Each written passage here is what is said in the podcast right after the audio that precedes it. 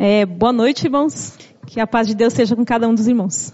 E com você também que está em casa, nos acompanhando, né, pela live, Facebook, YouTube. Seja muito bem-vindo mais uma noite, né, e que Deus possa falar ao seu coração também, aí onde você está. Eu estava é, pensando, irmãos, meditando um, um, pouco sobre tudo isso que está acontecendo no mundo agora, nessa pandemia. O que, que isso trouxe de, de, de, bom, de positivo? Porque assim, irmãos, quando é, é lógico que essa pandemia tem trazido muita, muitas mortes, muita tristeza para muitos lares, né, muito sofrimento. Mas, irmãos, Deus ele às vezes ele geralmente ele usa as tragédias para trazer algo para nossa vida, irmãos. Quando a gente permite, irmãos. Quando a gente permite, Deus ele usa dificuldades para nos trazer para mais próximo dele. E eu gostaria de que você parasse para analisar sua vida individualmente. O que que essa pandemia trouxe para sua vida de positivo? O que você pôde é, é, é, em meio a todo esse caos, a toda essa restrição, né, ao sofrimento, o que você tem trazido para sua vida? Mais oração, mais comunhão, mais ânimo para servir a Deus, mais jejum, mais busca pelo poder do Espírito Santo? O que tem que trazido para o seu lar? Como está o, o altar da sua família? E você que está em casa também, como que está o altar da sua família? Como está o seu lar? Mediante a, a tanto sofrimento, a tanta luta, tantas dificuldades, tanta gente morrendo, como que você está? Como está a sua vida? Como está o seu lar? Como estão os seus filhos? O seu esposo, a sua esposa? Você está mais animado, mais esperançoso quanto ao futuro? Ou isso te trouxe mais desânimo, te colocou mais para baixo? Você está estudando menos a Bíblia? Está orando menos? O que isso tem trazido para sua vida, irmãos? Irmãos, eu confesso que e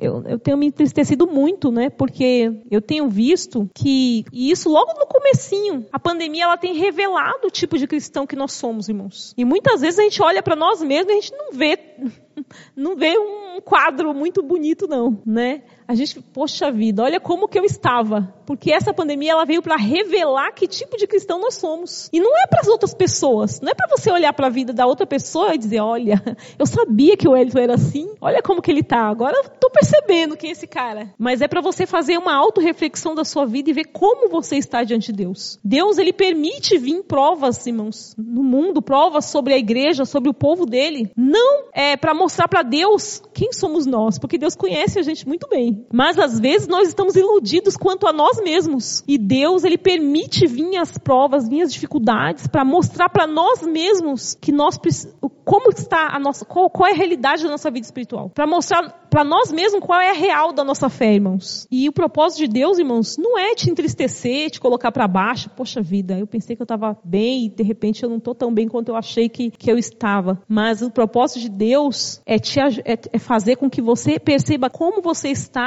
e o quanto você precisa dele, o quanto você precisa aprender a depender de Deus, o quanto você precisa estar mais na presença de Deus. E o quanto é, essa prova que, que, que, veio sobre o mundo agora, essa, essa, essa doença, é, é, é é uma coisa pequena, irmãos, em relação ao quadro, ao, ao, ao, tempo final, irmãos, ao que vai acontecer ainda neste mundo, ao que a prova que vai vir sobre a igreja ainda, virá uma prova muito maior sobre a igreja, irmãos. E se nós estamos é, sucumbindo na nossa fé diante dessa pequena provação, irmãos, por mais que você falasse como irmã que é pequena, sendo que morreu tanta gente, perdemos pessoas queridas, próximas de nós, eu perdi um familiar, eu perdi o meu melhor amigo, eu perdi um, a minha cunhada, o meu irmão, o meu filho, como que isso pode ser uma pequena prova, irmãos? É uma pequena prova, irmãos. E a gente tem que saber uma coisa, irmãos. Nós estamos vivendo num mundo onde virão situações em que nós estamos sujeitos a elas, irmãos. E uma outra uma outra coisa, irmãos. Deus, ele vai tirar muitas pessoas que não vão suportar as provas finais. E às vezes, e às vezes a gente fica pensando assim, mas como que Deus vai tirar essas pessoas? Elas vão dormir, não vão acordar mais? Irmãos, vai,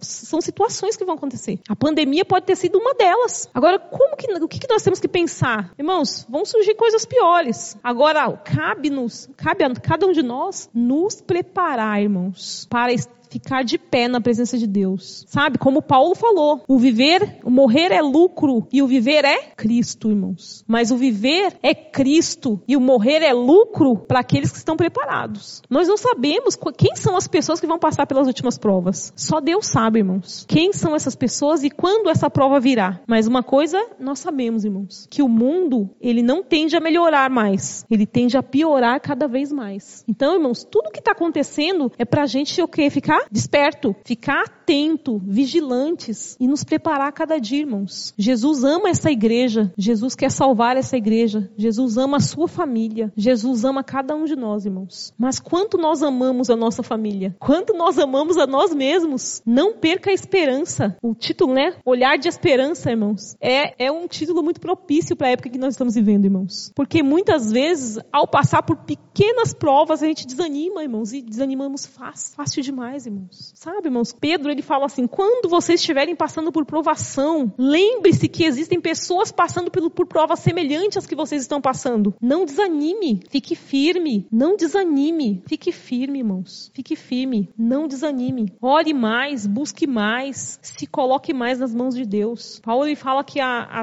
a leve e momentânea tribulação que nós passamos aqui para este mundo produz para nós um eterno peso de glória. Vamos passar por lutas, irmãos, isso é inevitável. Mas a maneira como nós iremos é, passar por essas lutas, isso é imprescindível, irmãos. E o que vai determinar se nós vamos passar por essas lutas firmes, com, a nossa, com os nossos olhos em Deus, em Cristo, que é o, o autor e consumador da nossa fé, o que vai determinar é como que está a nossa vida espiritual. Hoje, agora, como está a sua vida espiritual? Tem muitos lares que estão se desfazendo em meio a essa, esse, esse, essa, essa reclusão, porque as pessoas não se aguentam ficar muito tempo junto uma das outras. Eu lembrei de uma historinha, irmãos, de três poucos espinhos, que chegou um tempo do frio e eles tinham que se aproximar um do outro ali para se aquecer, porque estava muito frio. E quando eles se chegavam muito perto, começavam a espetar um ao outro, e aí um saía chateado, outro saía magoado e outro saía pisando duro. Só que aí o frio começava a vir intenso ali sobre eles, e aí eles novamente queriam se, se aquentar. Então, para se aquentar, eles tinham que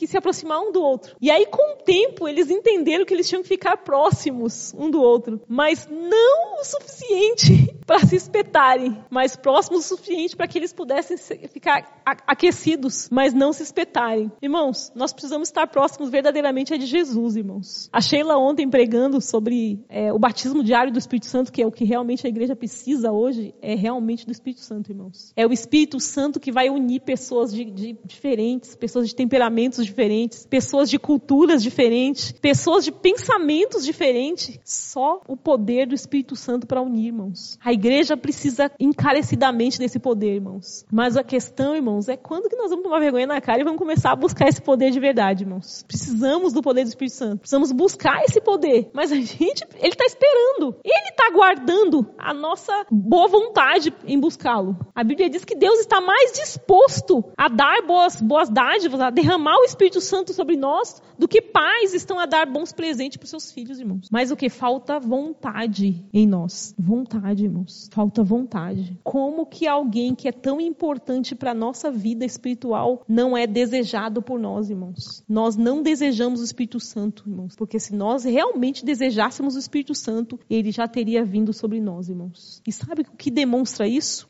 Que nós desejamos o Espírito Santo? o que demonstra que nós não desejamos? Pouco oração, pouco estudo da palavra de Deus, pouca busca, irmãos. Quando uma pessoa ele, ele, ele vai prestar um concurso público e ele realmente deseja aquela vaga, o que ele faz, irmãos? Ele se mata de estudar para poder conseguir passar. Quando uma pessoa vai prestar um vestibular em uma faculdade pública, o que vai determinar se ele vai passar ou não naquela faculdade é o quê? É o estudo, o esforço dele em estudar, em se preparar. Às vezes pessoa, tem pessoas que se preparam, não, não é assim, um mês se preparando, não, é anos se preparando para poder prestar um vestibular. Às vezes é um ano, dois anos se preparando para ele no, no, no, ano seguinte, no terceiro ano, no segundo ano, prestar o vestibular. E às vezes uma, uma pessoa que é cristão, às vezes ele vai prestar um vestibular também, só que ele vai ora a Deus, faz aquela oração fervorosa lá a Deus, estuda pouquinho Aí ele não passa e fala, poxa, mas eu orei, estudei, fiz a minha parte, Deus não me abençoou. Não é não, irmãos. Porque nós somos pouco perseverantes para fazer as coisas, irmãos. Nós fazemos as coisas, às vezes a gente não se esforça muito. O nosso esforço vai daqui e ali e acabou. E tem pessoas, irmãos, que se esforçam muito mais do que nós para poder obter as coisas aí fora, irmãos. E às vezes Deus abençoa ele e não abençoa a gente naquilo que a gente está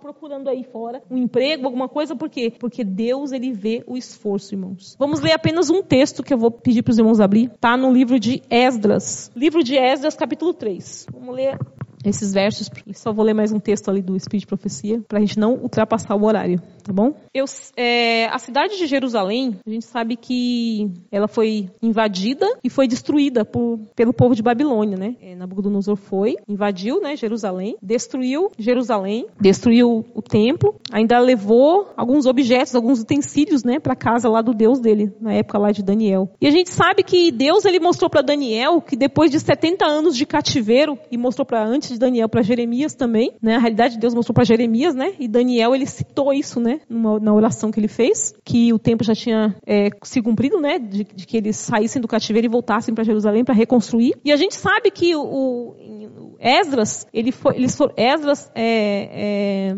Zorobabel e uma equipe de pessoas ali foram para Jerusalém para reconstruir a cidade. Né? Na realidade foram, acho que foram duas ou foram três, eu não me recordo agora, que foram é, equipes de pessoas que foram para reconstru a reconstrução de Jerusalém depois do cativeiro. Depois que foi dada a ordem, né, por Artaxerxes, né, para que pudesse voltar e reconstruir a cidade. E aqui fala assim que no capítulo 3, verso 1 diz assim: "Em chegando o sétimo mês", e aqui fala, aqui tá falando desse grupo de pessoas que estavam ali para tentar reerguer a cidade, tentar reconstruir o templo, reconstruir a cidade de Jerusalém. Só que eles fizeram algo interessante aqui, ó. Em chegando o sétimo mês e estando os filhos de Israel já nas cidades, ajuntou-se o povo como um só homem em Jerusalém. Levantou-se Jesua, filho de jo Josadaque, e seus irmãos sacerdotes, e Zorobabel, filho de é, Sealtiel, e seus irmãos, e edificaram o altar de Deus, do Deus de Israel, para sobre ele oferecerem holocaustos, como está escrito na lei de Moisés, homem de Deus. Firmaram o altar sobre as suas bases, e ainda que estava sob o terror dos povos de outras terras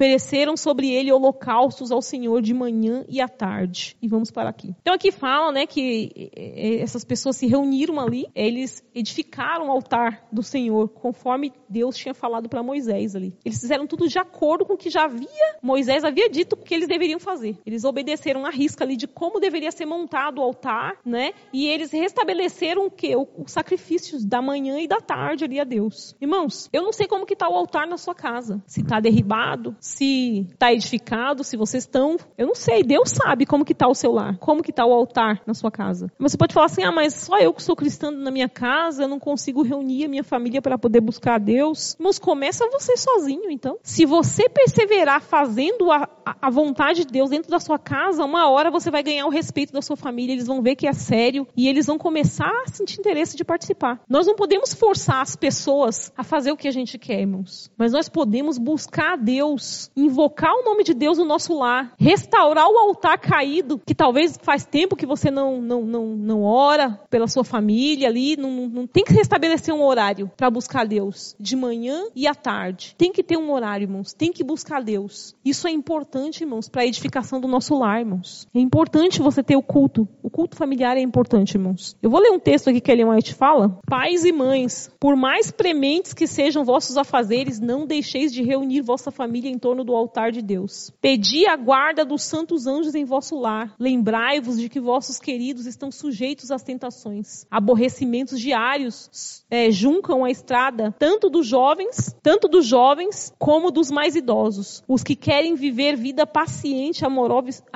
amorável e satisfeita devem orar, somente obtendo, é, somente obtendo constante auxílio de Deus, podemos alcançar a vitória sobre o eu. Então, olha que interessante, irmãos, como é importante nos reunir em família, irmãos, em torno do altar de Deus. Ah, mas eu tenho que montar um púlpito lá em casa? Não é necessário, irmãos, você montar um púlpito. Quando fala de altar, não é isso, irmãos? O altar, irmãos, é o ato de você buscar a Deus constantemente na sua casa, de manhã e de noite. O que eu devo pedir de manhã quando eu for orar? Eu devo agradecer a Deus por mais um dia que Deus está me dando com vida. Eu devo pedir as bênçãos de Deus sobre o dia que está diante de mim, que é desconhecido, sobre mim, sobre o meu esposo ou sobre a minha esposa, sobre os meus filhos. Eu devo pedir para que as tentações que estão diante dos meus filhos, para que em meio a essas, a essas tentações, que Deus dê discernimento e sabedoria para que eles possam saber escolher o certo, escolher fazer o que é correto diante de Deus, para que eles tenham o temor de Deus durante aquele dia e lembrem-se da, da, vontade de Deus durante esse dia. E à noite, o que, que eu devo falar com Deus? Eu devo agradecer a Deus pelo, pela guarda de Deus sobre a minha família, sobre a minha vida. Pedir para Deus, para os filhos ali, e, e eu mesmo contar como foi o meu dia, o que aconteceu no meu dia. Irmãos, o culto é isso, irmãos. Como foi o seu dia? O que aconteceu do seu dia? Se a criança passou por alguma chateação, alguma, alguma tristeza, ela tem a oportunidade ali de contar o que aconteceu e juntos ali eles orarem para que Deus possa estar tá abençoando e conduzindo as coisas conforme a vontade de Deus. A minha filha, ela sempre me conta o que acontece na escola. Quando ela entra no carro, eu já pergunto como foi o seu dia na escola e ela me conta. E outro dia, ela me falou: "Mãe, eu tenho um amigo que eu não vou falar o nome dele aqui, irmãos, mas, né, por uma questão de ética, né? Eu tenho um amigo na escola, irmão, mãe, que ele ele me, me ele, ele me, me, bate, mano. Ele pega no meu braço com força e já, já teve duas, dois, dois, duas situações que ele fez isso. E eu falo para ela, filha, ora por ele. Vamos orar por ele, para que Deus trabalhe no coraçãozinho dele. E ela falou, e, outro dia, mãe, eu tava, ela foi ao banheiro, né? Pediu para professor e ele já tava lá. E ele segurou ela e falou assim, agora você vai ficar aqui até a hora do, do, do intervalo do lanche. Aí ela, mãe, ia demorar bastante pra hora do lanche. E ele me segurou e eu falei, me solta. E aí ele não queria me, me soltar. E aí, se não fosse uma tia que estava lá que viu ele me segurando com força, é, e, e, ele é muito forte, mãe, e ele, eu, eu não sei o que ia acontecer. Mas ela falou, mas eu fiquei muito irada, muito brava com ele. Mas eu não bati nele nem nada. Eu fiquei só pedindo para ele me soltar, né? Ela falou, eu tive que me segurar. Então as crianças elas passam por dificuldades, irmãos. Como um adulto passa, como um idoso passa, cada um na sua faixa etária de idade. Todo mundo tem dificuldade nesse mundo, né? E ela me contou essa situação. E eu falei, filha, tem que orar por ele, filha. Ora para Deus trabalhar no coração dele. E outro dia ele falou para ela, eu não tenho pai. Eu não tenho pai. Do nada ele falou para ela que ele não tinha pai. E talvez eu falei para ela, filha, às vezes o comportamento dele agressivo seja isso, seja o, é, é, ele está extravasando alguma tristeza que está dentro dele. Ele não sabe, então ele acaba é, agindo mal com você. Talvez para ele, né, é, é, seja mais fácil agir assim, né, de ser peralta. Ela falou que não é só com ela, com outros colegas também ele faz isso, né. Então, irmão irmãos, é, é importante a oração, irmãos. É importante a gente orar com os nossos filhos. É importante a gente ouvir. Às vezes a gente tem paciência para ouvir as pessoas de fora e não tem paciência para ouvir o marido. O marido não tem paciência para ouvir a esposa, né? E às vezes o marido pensa que porque ele trabalhou fora e a mulher ficou em casa, que ela não passou por nenhum evento assim. Na... O que fez? Lavou louça? Limpou a casa? O que, que aconteceu com ela? Nada. E às vezes, irmãos, acontece. Precisamos ter essa, essa, essa paciência de ouvir um ao outro. Né? Isso é importante, isso é comunhão em família, irmãos. Isso é importante para que haja confiança entre os, o esposo e a esposa, entre o os filhos e os pais. Tem que ter esse, esse, essa proximidade, né? O culto familiar também é para isso, irmãos. Além de que quando uma mãe clama diante de Deus, Deus ele ouve, irmãos, e ele atende, irmãos. Quando você pede a Deus para livrar o seu filho, a sua filha das tentações, Deus ele ouve a sua oração e ele envia anjos para poder proteger, para poder guardar, para poder livrar. Precisamos, por isso, irmãos, é importante você, se você não está fazendo, faça o culto. Se você mora sozinho, faz o culto culto sozinho, irmãos. Quantas vezes, irmãos, eu, eu, era, eu tava na igreja, eu entrei na igreja com 19 anos de idade. Quantas vezes que eu orei sozinha no meu quarto? Minha mãe estava na televisão, meu pai na televisão, todo mundo longe lá, e eu ia lá pro meu quarto e fazia o pôr do sol sozinha, cantando. Fazia o pôr do sol, fazia o culto todos os dias, assim, fazia, lia minha, minha, minha meditação, lia minha lição e orava e buscava a Deus. E Deus abençoava, irmãos. Deus sempre abençoou a minha vida. Eu me sinto uma pessoa abençoada, irmãos. Porque eu sempre fiz isso, irmãos. E eu sou uma pessoa abençoada. Eu posso não ter tudo que eu, que eu quero, mas eu tenho tudo que eu preciso, porque Deus tem me abençoado, irmãos. Tem uma, né, a gente tem que agradecer a Deus, irmãos, por tudo que Deus Deus tem feito por nós, irmãos. Em meio às dificuldades da vida, em meio às tragédias da vida, eu vou ler só mais um texto e a gente vai encerrar. Só mais um. Um texto aqui de Ellen White, não é um texto bíblico, irmãos, é um texto aqui de Ellen White que eu achei muito bom. Olha só. Antes de sair de casa para o trabalho, toda a família deve ser reunida. E o pai ou a mãe, na ausência dele, na ausência do marido, deve rogar fervorosamente a Deus que, que, que os guarde durante o dia. Vão com humildade, coração cheio de ternura e com o senso das tentações e perigos que se acham diante de vocês e de seus filhos. Pela fé, atem-nos ao altar, suplicando para eles o cuidado do Senhor. Anjos ministradores hão de guardar as crianças assim consagradas a Deus. É o dever dos pais cristãos de manhã e à tarde, pela fervente oração e fé perseverante, porem um muro em torno de seus filhos. Irmãos, é o nosso dever colocar um muro em torno dos nossos filhos. E não importa a idade do seu filho, não, viu? Ah, mas o meu filho nem está em casa, mas, mas a sua oração vai até onde ele está, irmãos. A sua oração